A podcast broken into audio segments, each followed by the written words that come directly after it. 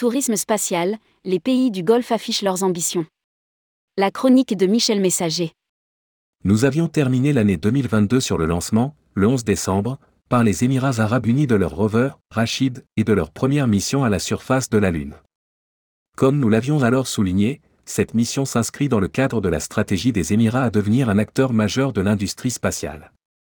Parmi les perspectives envisagées pour 2023, nous avions également insisté sur le fait que de nombreux pays en 2023 vont poursuivre, voire accélérer leur développement dans le secteur du tourisme spatial. Rédigé par Michel Messager le mercredi 1er février 2023.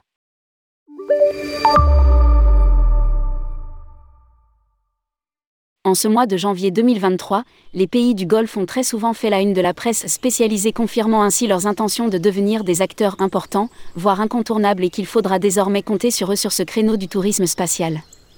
En effet, début janvier, le sultanat d'Oman annonçait son intention de mettre en orbite le premier lanceur spatial du monde arabe. Ce projet, supervisé par la Société nationale de services aérospatiaux, NASCOM, vise à construire, en trois ans, une rampe de lancement et son spassport dans la ville portuaire de Duc, au sud du pays. Preuve de cette volonté de conquérir l'espace, la NASCOM a déclaré. Les fusées inspireront les jeunes à poursuivre la science et la technologie et établiront une norme que les générations futures pourront atteindre et dépasser. De leur côté, les Émirats arabes unis ont à nouveau affirmé vouloir développer leur secteur spatial via des accords de partenariat public-privé.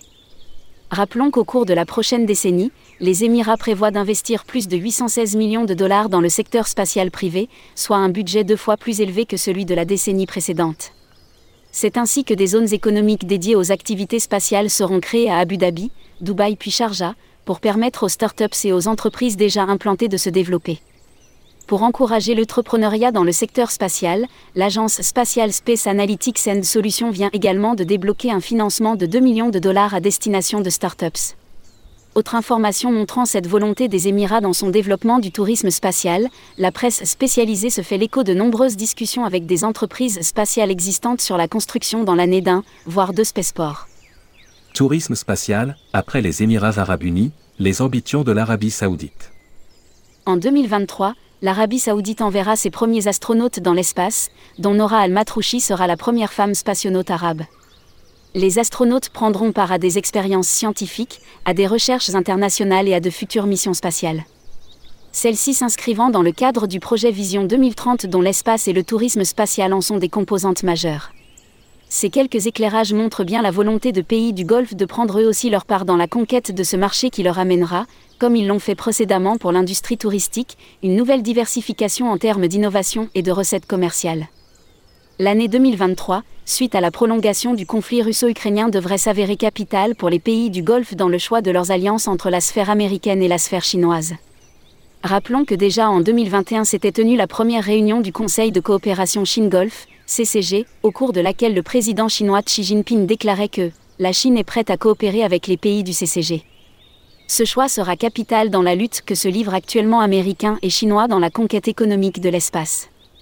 Tandis que l'Europe se débat toujours avec ses lanceurs après l'échec de la fusée Vega. C'est le retard d'Ariane s'y repoussant la vol au mieux en 2023. Michel Messager est directeur associé de Consultour, société de conseil travaillant pour une clientèle privée et institutionnelle dans les secteurs du tourisme. Il est membre fondateur de l'Institut européen du tourisme spatial et de l'AFST, Association française des seniors du tourisme. Il est l'auteur de nombreux articles sur le sujet ainsi que de plusieurs livres, Le tourisme spatial, publié en 2009 à la documentation française et Histoire du tourisme spatial de 1950 à 2020, sorti en 2021, ainsi qu'en 2022, Tourisme spatial et écologique chez Amazon. Il est considéré actuellement comme l'un des spécialistes en la matière. Il intervient fréquemment sur ce sujet à la radio et à la télévision, ainsi qu'au travers de conférences dans de nombreux pays, notamment au Canada où il réside quelques mois par an. Il conseille notamment des entreprises du New Space et des fonds d'investissement sur les projets financiers en matière de tourisme spatial.